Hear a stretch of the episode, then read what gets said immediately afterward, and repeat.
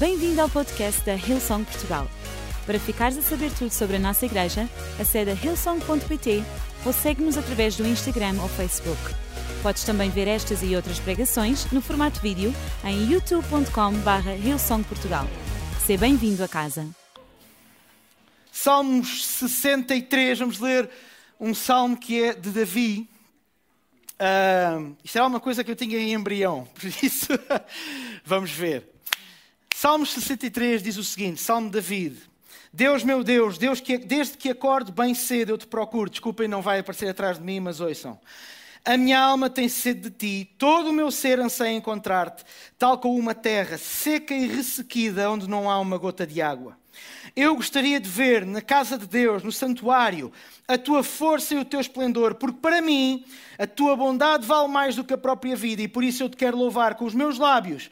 E enquanto viver, sempre hei de dizer bem a teu respeito e levantar as minhas mãos em oração a ti, e a minha alma ficará feliz, como quando nos servimos do alimento mais rico. Louvar-te-ei com enorme alegria. De noite, acordado, penso em ti e em como tens sido o meu auxílio, e por isso feliz eu cantarei. E debaixo da tua sombra protetora, ou da sombra protetora, desculpem, das tuas asas. A minha alma te segue de bem perto e o teu braço hábil e forte mantém a minha vida. Daqui a. Alguns de vocês lembrar-se-ão, talvez já faziam parte da nossa igreja. Eu acho que foi no aniversário da igreja de 2018, salvo erro. Estava aqui, uh, estava cá o pastor Phil Dooley, tinha sido convidado para vir falar. Eu acho que foi 2018, não quero estar a cometer uma imprecisão, mas não foi 18, foi 19. 19 foi 19, pronto. Eu acho que lá fora na Youthland há luvas de boxe. Por isso, se quiserem tirar a limpo. O Phil Dooley. Era o Phil Dooley, era neste sítio. E na primeira reunião do dia, nunca mais me esqueci, até porque estava a liderar louvor nesse dia. É verdade, por isso deve ser, é capaz de ter sido, já não lembro, whatever. Eu já não lidero louvor há tantos anos, parece que foi há 15. É verdade. Não, isto não é nada. Sabira me está a ver de férias? Não, não estou. Não, não, não. Mas dizia eu, por uma razão técnica, esta cortina de fogo e de segurança desceu e uh, os músicos ficaram, alguns de vocês defendem e bem, que ficaram onde deviam estar, que era separados da congregação, longe de toda a gente. O baterista ficou bem longe, fechado, nós quase nem o ouvíamos. Portanto, por menos parecia que o céu tinha descido Eu vou-vos dizer, para mim, o baterista devia sempre ter uma casa uh, bem fechada, com o máximo de tijolos possível e alvenaria e depois fechávamos a porta, trancávamos a chave e mandávamos a chave fora. E enchíamos de água por cima. Estou a brincar, estou a brincar. Só para vos dar algum contexto, normalmente no mundo da música brinca-se muito com os bateristas. E eles merecem, merecem cada piada que nós fazemos acerca deles. Porque fazem muito barulho. Mas são uma benção os nossos bateristas. Mas dizia eu, é ou não é verdade? Correu, correu esta cortina e durante uma reunião inteira, porque não aconteceu o que aconteceu hoje, em que depois, passado, certamente a equipa de som foi lá atrás, pousou as suas mãos, como manda a Bíblia, sobre os instrumentos e ordenaram que os demónios saíssem e de repente fez som. Nesse caso não foi possível resolver durante a reunião. E toda a reunião, Inês, estavas cá, sabes bem do que eu estou a falar, toda a reunião acabou de se dirigir louvor com apenas as nossas vozes e umas guitarras acústicas que fomos buscar ali rapidamente a meio. Um, e o Phil Dooley teve que pregar neste pedaço de palco entre isto e aqui, uh, sem praticamente nenhum tipo de som. E eu vou-vos dizer, eu que estava cá e que estive cá todo o dia, praticamente não me lembro mais nada nesse dia a não ser este episódio. E naquela altura foi um pânico assim absolutamente. É é? Mas ficou de tal forma marcado na nossa memória aquilo que aconteceu, e eu nunca mais me esqueço que estávamos a cantar uma, uma canção que ainda de vez em quando cantamos na igreja, e cujo a bridge, uma das partes da música dizia: Certamente graça, amor e bondade me seguirão. E a igreja durante vários minutos cantou em a capela estas palavras: Certamente que graça, amor e a bondade me seguirão. Certamente que amor, bondade, graça me seguirão. E a verdade é que muitas vezes, ainda hoje, ainda há pouco tempo estava a falar com um amigo que está, entretanto, já está no Brasil por causa da sua profissão. E ele ainda há pouco tempo no Instagram estava a dizer: Ruben, tu lembras-te quando? E eu, olha, eu descobri que eu tenho um vídeo desse momento que eu filmei, toma, e mandou-me depois por WhatsApp. E o facto é que naquele momento, uma coisa que nos fez entrar num pânico, o que é que nós vamos fazer agora? Como é que nós vamos fazer? Isto estava cheio à pinha, havia pessoas penduradas no teto, era o aniversário da igreja. Claro que sim. E de repente não há condições. Como é que nós vamos fazer acontecer? E hoje olhamos para trás e assim: aquilo que aconteceu ficou marcado na nossa memória. E não foi só porque aconteceu, foi porque aquilo aconteceu e fez-nos sentir de uma tal maneira, fez-nos uh, ver de uma tal maneira, fez-nos ter uma abordagem de uma tal maneira que ainda hoje aquela atmosfera que se gerou neste lugar, nós, muitos daqueles que estavam aqui se lembram dela. E isto que eu vos estou a contar poderia acontecer em muitas áreas da nossa vida, em que nós podemos olhar para trás e dizer graças a Deus que aconteceu. Eu li-vos um salmo de Davi, e é um salmo onde Davi diz: Oh Deus, meu Deus, quando eu estou acordado de noite eu penso em ti e na forma como a tua mão poderosa me tem trazido e a tua mão forte me tem protegido. E é um salmo lindíssimo sobre aquilo que Deus tem feito na vida de Davi, mas. O que vocês talvez não saibam é que este salmo foi escrito em circunstâncias muito específicas. Porque Davi, e é muito interessante, porque se nós conhecemos as, a, a especificidade daquilo que estava a acontecer na vida de Davi, ou que nós podemos inferir que estava a acontecer na vida de Davi, de repente o salmo que tem palavras bonitas, que tem ideias interessantes sobre o meu relacionamento com Deus, ganha toda uma nova vida, ganha todo um contexto diferente. Este salmo, muito provavelmente, porque é uh, escrito, a Bíblia diz-nos quando ele estava no deserto de Judá, e isso dá-nos uma, uma janela de tempo onde ele poderá ter sido escrito. O que significa que, muito provavelmente, este salmo foi escrito quando Davi, um, já era rei, Dois, quando um dos seus filhos, de nome Absalão, e eu não, vocês quiserem, depois o relato está, não no livro de Salmos, mas o relato está lá, quando o seu filho Absalão, seu filho vivo, tentou usurpar-lhe o trono. Tentou retirá-lo do trono.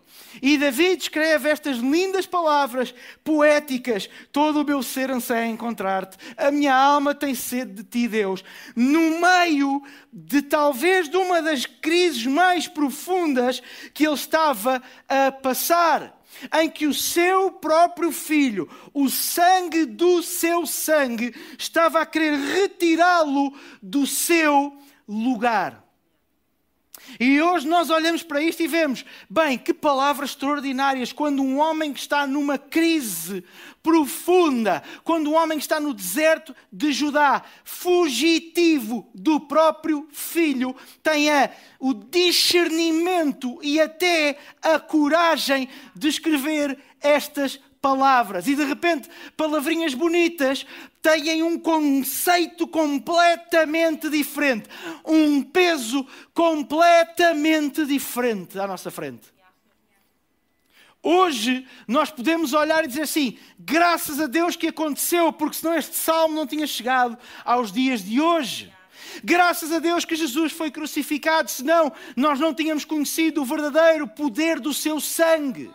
Graças a Deus por tanta e tanta coisa que aconteceu e que acontece na tua vida e na minha vida, porque se não fosse por isso, nós podemos ainda não ter discernido porque é que aconteceu, mas se não fosse por causa daquilo que aconteceu, tu não estarias, se calhar, aqui, tu não terias o teu testemunho, tu não terias o teu discernimento conforme tens hoje. Graças a Deus que aconteceu nem que seja para nós podermos ser uma demonstração do milagre de Deus na nossa vida, da bondade de Deus na nossa vida, da sua intervenção na nossa vida, graças a Deus que aconteceu. Semana passada estive a pregar aqui de manhã e com base num. Uh, isto não é para fazer nenhum teaser, é só para fazer a transição, mas com base na passagem de Gênesis e na criação do mundo, conforme está descrita em Gênesis 1, eu estava a falar que nós precisamos de fazer as pazes com algumas coisas. Eu estava a dizer que Gênesis, nós normalmente lemos Gênesis de uma maneira errada, porque achamos que Gênesis começa no versículo 3, quando diz que Deus disse: haja luz. E não nos lembramos de que a criação começa no versículo 1, quando diz que Deus criou a terra e os céus e que os céus eram sem forma e vazios. Ah, desculpa, que a terra era sem forma e vazia. E que nós, à, à, à, conta disto, precisamos de entender que o caos não é só uma obra do inimigo, o caos é muitas vezes feito e criado por Deus, como está em Gênesis 1 e 2 porque está lá que ele criou os céus e a terra, e que a terra que ele criou era sem forma e vazia. Mas o mesmo versículo também nos diz que, mesmo no meio de alguma coisa que não tem forma e que é vazia, o Espírito de Deus pairava sobre as águas. E o que é que isto significa? Significa que no meio do caos, o Espírito de Deus não se aparta, não sai, não foge. E nós temos a ideia, quando estamos a passar pela, pela, ah, pelo vale da sombra da morte, pelo tempo da dificuldade, até às vezes por causa de uma decisão que nós tomamos, às vezes por causa de um erro que nós cometemos, Deus não está comigo, o Espírito de Deus não está comigo, o Espírito de Deus está contigo no meio do caos mais profundo que tu possas imaginar. E esse é um princípio que está desde a criação. Desde a criação. Nós precisamos de fazer as pazes com aquilo que já nos aconteceu. Nós precisamos de fazer as pazes com o caos, às vezes, em que está a nossa vida. Não, não precisamos de nos sentar à espera que o caos se arrume sozinho. O caos não se arruma sozinho. Mas precisamos de fazer as pazes com o facto de que, às vezes, por nossa intervenção, ou mesmo sem ser por nossa intervenção, às vezes caos acontece às vezes a nossa vida está num lugar do caos e, e lembrar-nos que Deus criou o mundo começando pelo caos e Deus dá-nos o caos para nos dar aquilo que eu acredito que é, em grande medida, a minha e a tua autoridade. É que quando nós passamos ou passamos pelo caos, nós podemos um dia mostrar não só onde nós chegamos, mas também vem de onde nós começamos. E sem caos, sem caos, como é que nós vamos mostrar de onde começamos? Faz lembrar aquele rapaz que era muito rico e, era, e era muito, tinha muito dinheiro, mas tudo o que tinha tinha sido alcançado porque o seu pai também era rico. Não há nenhuma história, não há grande mérito, até pode haver, mas não há um grande mérito. Claro que tens dinheiro, o teu pai tinha dinheiro. Claro que tens que posses, o teu pai tinha posses. Claro que tu és assim, tu, tu, tu, nunca cometeste um erro. Claro que a tua vida está bem. Parece que tu tens o toque de Midas, onde quer que tocas é ouro. Mas quando nós temos o testemunho para mostrar, dizer assim, olha, pois, e às vezes até as pessoas me dizem, mas como é que tu consegues? Mas como é que tu tiveste a coragem? Ou como é que tu fazes assim? Olha, eu, se tu soubesses a minha vida há X tempo, se tu soubesses onde eu já estive, se tu soubesses os lugares onde eu já andei, tu vias que de facto aquilo onde eu estou hoje não é porque eu sou muito bonito ou tenho uma enorme capacidade, mas é porque, graças a Deus, que aconteceu, porque foi aquele caos, porque foi aquele momento, porque foi aquele lugar que me trouxe até hoje e que me dá hoje um testemunho para eu te contar. E te pode mostrar que é possível é possível não porque eu consegui, mas é possível pela forma como eu consegui. Foi pela graça de Deus. E a mesma graça de Deus que me permitiu estar aqui é a mesma graça de Deus que te permite a ti, se calhar daqui a X tempo, estar naquilo que tu ambicionas e desejas. Graças a Deus que aconteceu.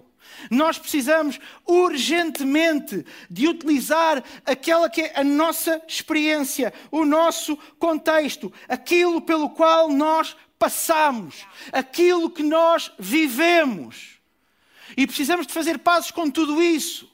Precisamos de arrumar tudo isso, deixar de fugir daquilo que nos aconteceu, deixar de fugir do nosso passado e assumir: olha, isto é que eu sou, isto é de onde eu venho, isto é o que me aconteceu. Porque esse é o maior testemunho que nós temos para contar.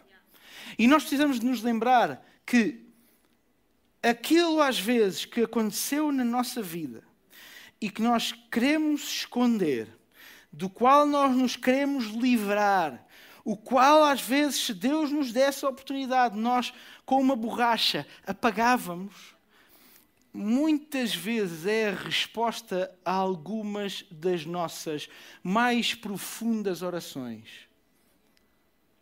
Senhor, como é que eu chego à minha família? Senhor, como é que eu chego aos meus colegas? Deus, como é que eu vou alcançar essa sabedoria? Senhor, como é que eu algum dia vou ter capacidade de fazer aquilo para o qual tu me chamaste? Olha, eu, eu tenho uma pista para ti. Olha para trás da tua vida. Vê aquilo pelo qual tu já passaste. Porque eu dir-te-ia que é bastante provável que a resposta a estas orações esteja aí. E enquanto tu não tiveres sequer a coragem de olhar nos olhos daquilo que te aconteceu, fazer as pazes com tudo isso e dizeres eu vou utilizar isto, muito provavelmente tu vais passar uma vida onde vais gastar grande parte da tua energia a fugir daquilo que tu já fizeste, a fugir daquilo que tu já foste, quando aquilo do qual tu estás a fugir poderia e pode muito bem ser aquilo que te dá uma plataforma e aquilo que te dá um lugar onde tu podes dizer: Eu tenho autoridade porque. Eu sou uma prova viva porque. Isto a mim já me aconteceu e vê onde eu estou. Isto a mim já me aconteceu e vê onde eu já cheguei. E eu poder olhar para trás e dizer: graças a Deus que isto aconteceu, graças a Deus. Se eu. A ver se eu me explico bem. Às vezes nós achamos que arrependimento é. Um, arrependimento é eu não conseguir olhar eu ter, às vezes, até uma tal vergonha, como eu dizia há pouco, se eu pudesse, apagava.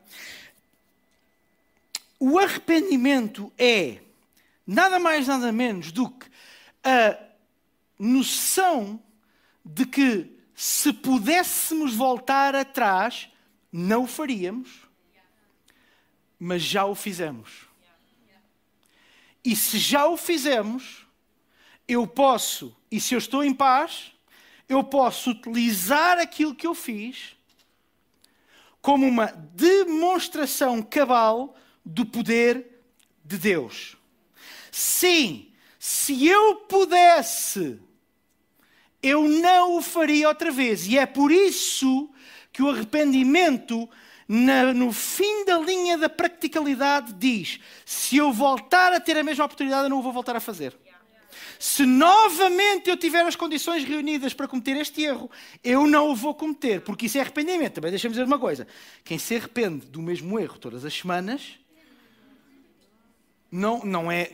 Pode ser muitas coisas, pode ser remorso, pode ser peso, mas não é arrependimento. Porque o arrependimento, no fim da linha, na prática, significa eu não voltarei a fazer. E eu estou seguro em relação a isso, de tal forma que eu posso olhar para trás e usar aquilo que eu fiz, que até poderia facilmente ser um objeto de vergonha, que até poderia facilmente ser um objeto de, uh, uh, uh, de eu querer encobrir, de não querer. Eu posso utilizar isso para que outros não tenham que se arrepender depois de fazer, mas possam se arrepender antes de fazer. Vocês entendem a diferença?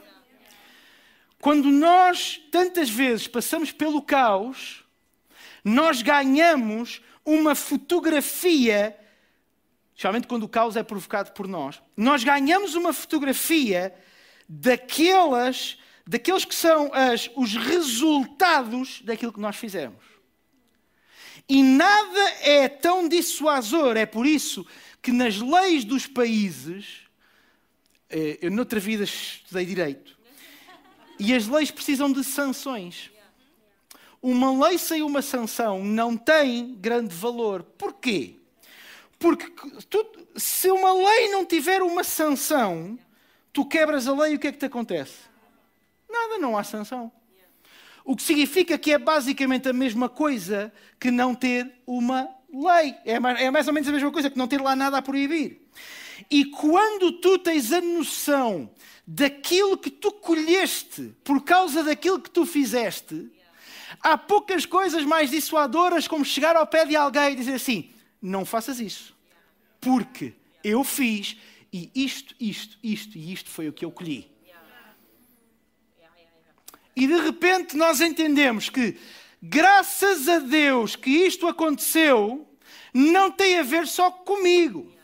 Graças a Deus que isto aconteceu. Olha, graças a Deus que o meu avô, pastor, na altura em que ele era nos anos 50 e 60, graças a Deus que ele não desistiu quando às vezes fazia os funerais lá na, na, em Torres Vedras, que ele me contava muito, e era apedrejado. Para que hoje, em 2020, eu possa fazer um qualquer sacramento e ter a certeza que não vai entrar ninguém e não me vai atirar pedras por causa da minha fé. Graças a Deus que os apóstolos, os discípulos, não viraram a cara ao sofrimento que, que aconteceu a muitos deles, segundo a tradição, de morrerem pelo Evangelho, porque senão nós não sabemos se o Evangelho tinha chegado até hoje. Graças a Deus que, como diz a palavra de Deus, há nuvens e nuvens, e aquela nuvem de, de testemunhas que em grande medida pagou com o seu próprio sangue, com a sua própria vida, para que hoje o Evangelho tivesse chegado até nós. Graças a Deus que há cerca de 500 anos houve um homem chamado Martinho Lutero que disse assim: se calhar era importante voltarmos à Bíblia como principal fundamento da nossa fé. Numa altura em que a Bíblia nem sequer estava disponível para as pessoas. Graças a Deus que ao longo de todos estes anos, que ao longo de todos estes séculos, houve gente que não para eles, nem por causa deles, fez coisas, muitas vezes até teve que uh, colher frutos amargos e pagaram alguns com a própria vida. Graças a Deus que eles fizeram isso para que hoje tu e eu possamos beneficiar desta liberdade. E a minha pergunta é: o que é que nós estamos a fazer para que quem vem a seguir a nós beneficie de liberdade maior do que nós temos hoje? É que é muito fácil nós nos sentarmos e vivermos a nossa vida em cadeiras confortáveis, em casas confortáveis, com acesso a, com acesso a tanta e tanta coisa. Hoje estás em casa e podes ver uma pregação há 20 anos e era absolutamente impensável. Hoje podes estar em casa e pedir a alguém que ore por ti. Hoje pode estar em qualquer circunstância e é fácil chegar a qualquer lado, de uma forma, quer física, quer através de câmara, quer através do telemóvel. O que é que eu estou a fazer para que quem vem a seguir a mim possa ter uma liberdade que se calhar hoje eu ainda não tenho? O que é que eu estou a fazer? O que é que eu estou a fazer que a geração a seguir a mim vai dizer? Graças a Deus que o Ruben fez aquilo. Graças a Deus que a Inês fez aquilo. Graças a Deus que a Mariana fez aquilo. O que é que nós estamos a fazer?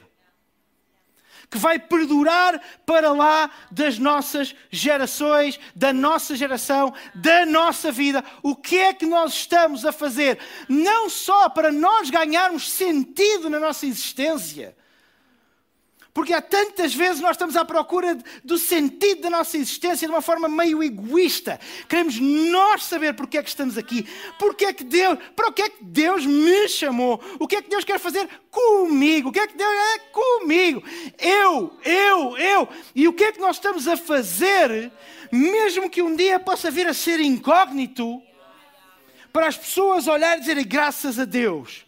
Sim, se calhar às vezes dizerem graças a Deus que tu fizeste isso, mas poder dizer graças a Deus que alguém fez isto. Graças a Deus que alguém fez isto. Talvez tu hoje estejas aqui neste lugar e não estejas a usar a tua história, as tuas decisões, Ou se calhar até estejas a viver a tua vida de uma forma meio. Estás à procura do teu lugar, estás à procura da tu, do teu caminho, estás à procura do teu propósito. E eu gostava de convidar a levantares um pouco os olhos. Em primeiro lugar, levantares um bocadinho os olhos em relação à tua vida e deixares de olhar apenas para aquilo que está a acontecer agora. Levantares os teus olhos e dizeres: talvez Deus queira fazer alguma coisa através deste caos. Talvez Deus queira fazer alguma coisa através desta, desta circunstância. Talvez Deus queira usar aquilo que me está a acontecer. Talvez Deus queira usar aquilo que já me aconteceu.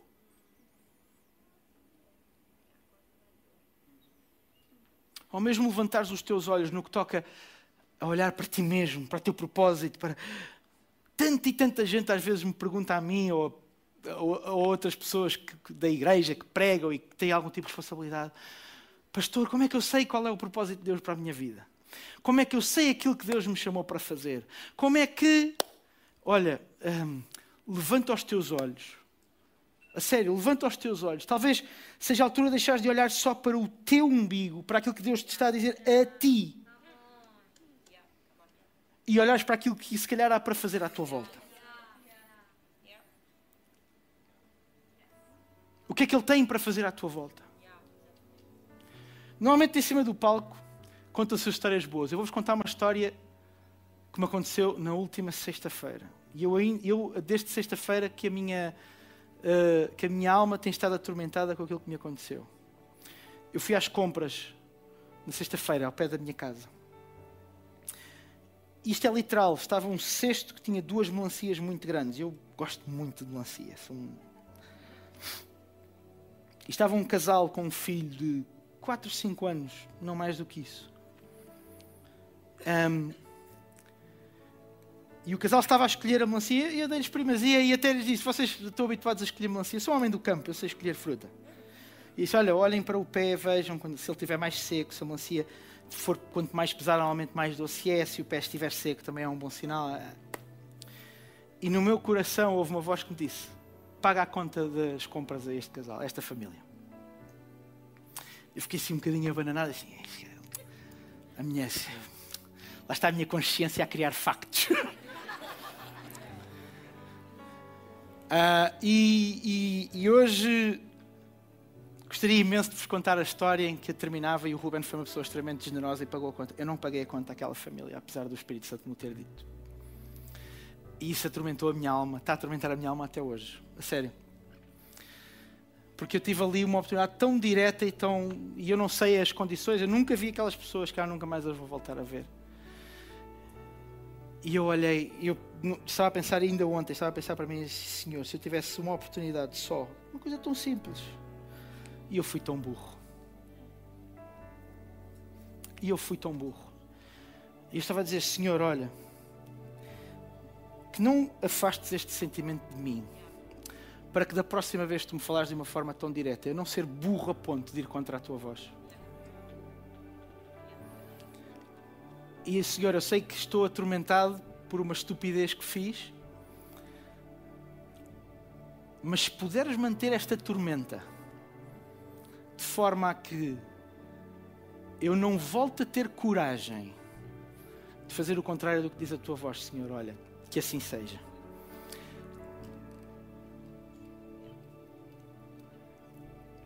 E eu espero que, graças a Deus, eu poder dizer graças a Deus que aconteceu.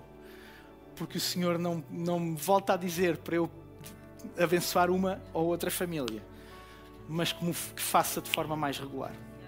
Por causa da tormenta que Ele causou no meu coração. E às vezes nós pedimos, Deus, tira, ai, estou-me a sentir tão mal, Senhor, tira esta tormenta, tira este. Eu, olha, eu vou dizer, a minha meta está lá em cima, nem eu, eu, eu não lhe tinha contado esta história. Eu não lhe tinha contado esta história ainda. Ele está a saber agora ao mesmo tempo que vocês. É possível que eu durma no sofá hoje.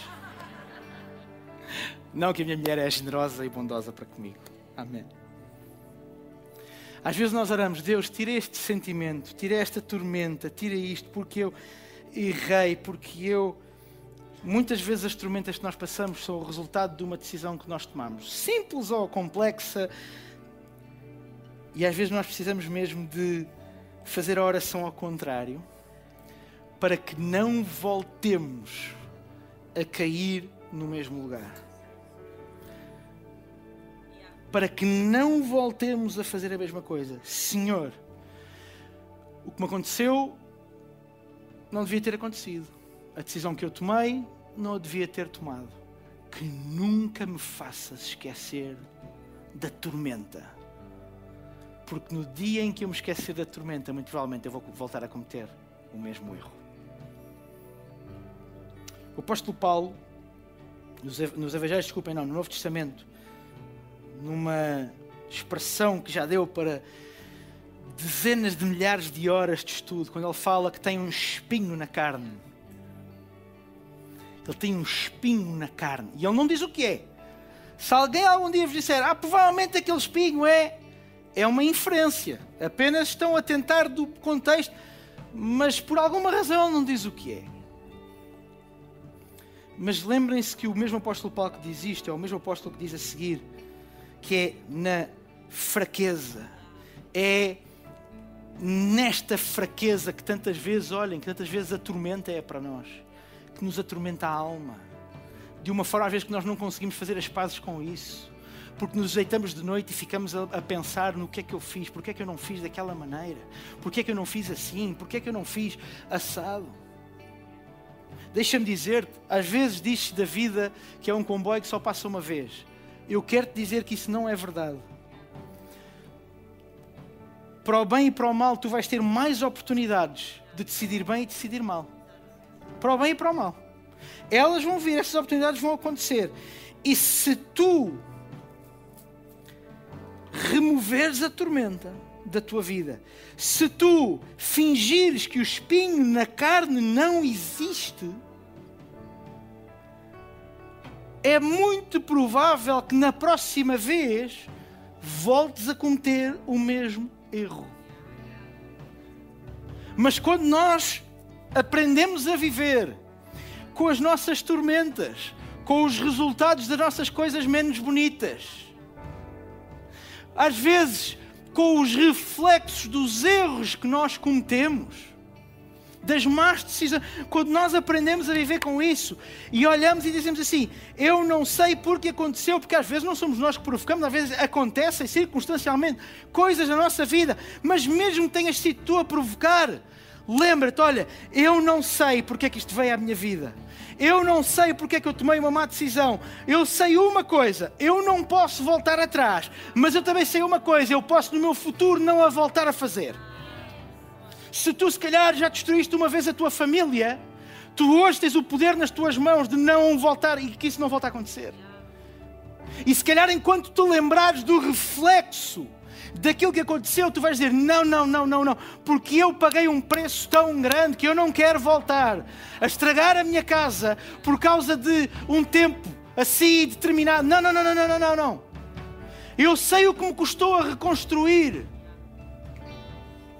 E tu tens isto, mas tu também tens outra coisa. Tu não tens só um reflexo para que tu não o voltes a fazer. Tu tens um reflexo, como eu dizia há pouco, que te dá uma autoridade para tu dizeres: não faças. Não faças. Porque eu fiz e olha o que me aconteceu. Cuida do teu corpo, cuida da tua mente. Olha, eu não o fiz e olha o que me aconteceu. Cuida da tua família. Olha, eu não o fiz e olha o que me aconteceu. E às vezes, o nosso testemunho não é só a diferença entre nós fazermos ou não. O nosso testemunho é a diferença entre alguém tropeçar ou não. É a diferença entre alguém ver a sua vida restaurada ou não. É a diferença entre alguém ao nosso lado ver a sua vida arruinada ou não. Lembra-te que quando tu calas o teu testemunho, quando tu calas o teu espinho na carne, tu podes estar indiretamente a fazer com que pessoas à tua volta, porque não ouviram o teu testemunho, se calhar possam tomar uma decisão errada e possam durante anos ter de conviver com os reflexos disso é verdade, bem verdade, pelo que diz a palavra de Deus, que é possível, que Deus restaura toda e qualquer coisa. É verdade. Mas se nós temos na nossa mão, e se Deus nos deu este poder, de poder não só restaurar aquilo que já foi feito, mas poder restaurar, desculpe a expressão, aquilo que ainda não foi feito, o erro que ainda não foi cometido. Quem é o pai que não diz a um filho, segundos antes dele se aleijar: Filho, não faças isso? Quem é o pai que, vendo um filho à beira de um precipício, não lhe diz: Filho, não faças isso? Quem somos nós para quando alguém à nossa volta está, se calhar, à beira de tomar uma decisão tão nefasta para a sua vida, que não levantamos a nossa voz, que não levantamos a nossa autoridade, que não levantamos o nosso testemunho para dizer: meu amigo, não faças isso. Eu sou um testemunho de que aquilo que tu estás prestes a fazer é um erro. Então está na hora de nós fazermos as pazes com isto e podemos dizer para nós e para os outros: graças a Deus que aconteceu. Graças a Deus que aconteceu. Graças a Deus que aconteceu. Graças a Deus que eu tive um esgotamento.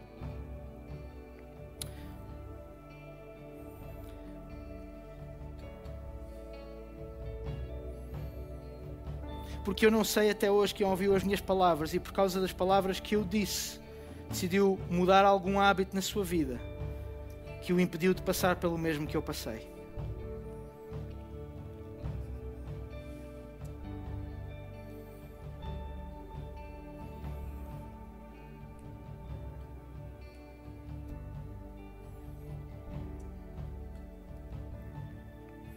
Calhar tu tens tantas coisas na tua vida tu, das quais tu podes dizer, graças a Deus que me aconteceu. Graças a Deus que eu perdi aquela pessoa que me era querida. Graças a Deus que eu fui rejeitado nestas circunstâncias. Graças a Deus. Porque se calhar hoje há alguém que foi rejeitado nas mesmas circunstâncias do que tu e que precisa de ouvir o teu testemunho. Se calhar há hoje alguém cuja dor da perda é tão forte que precisa ouvir o teu testemunho, que é possível ultrapassar a perda.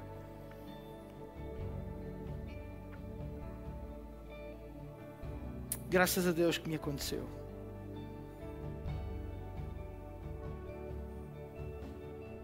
Senhor, eu sei que é duro, Paizinho, nós fazemos as pazes tantas vezes com aquilo que nos aconteceu. Mas eu oro, Pai, para que do fundo da nossa alma nós possamos dizer: graças a Ti que isto me aconteceu. Senhor, eu posso não perceber razões, eu posso não perceber como me trouxeste até aqui, Senhor. Eu posso ainda até ter vergonha perante Ti ou até perante os homens, Senhor. Se calhar de alguma decisão que eu tomei, Pai. Mas eu oro para que hoje, deste lugar, no fundo da nossa alma e do nosso coração, nós possamos dizer, Pai, mesmo que seja doloroso, graças a Deus que me aconteceu. E eu oro para que tu levantes aqui neste lugar um autêntico exército, Senhor, de testemunhas da tua bondade e da tua graça através das circunstâncias da nossa vida, Senhor. Não para condenação de ninguém, Senhor. Não para a altivez de ninguém, Senhor. Mas para prova provada, visível da tua graça abundante sobre cada um de nós, Senhor. Enquanto eu peço que toda a gente se possa levantar aqui nesta tarde e que não haja movimento nos próximos dois minutos. Tu estás aqui neste lugar e nunca tomaste a decisão de seguir Jesus,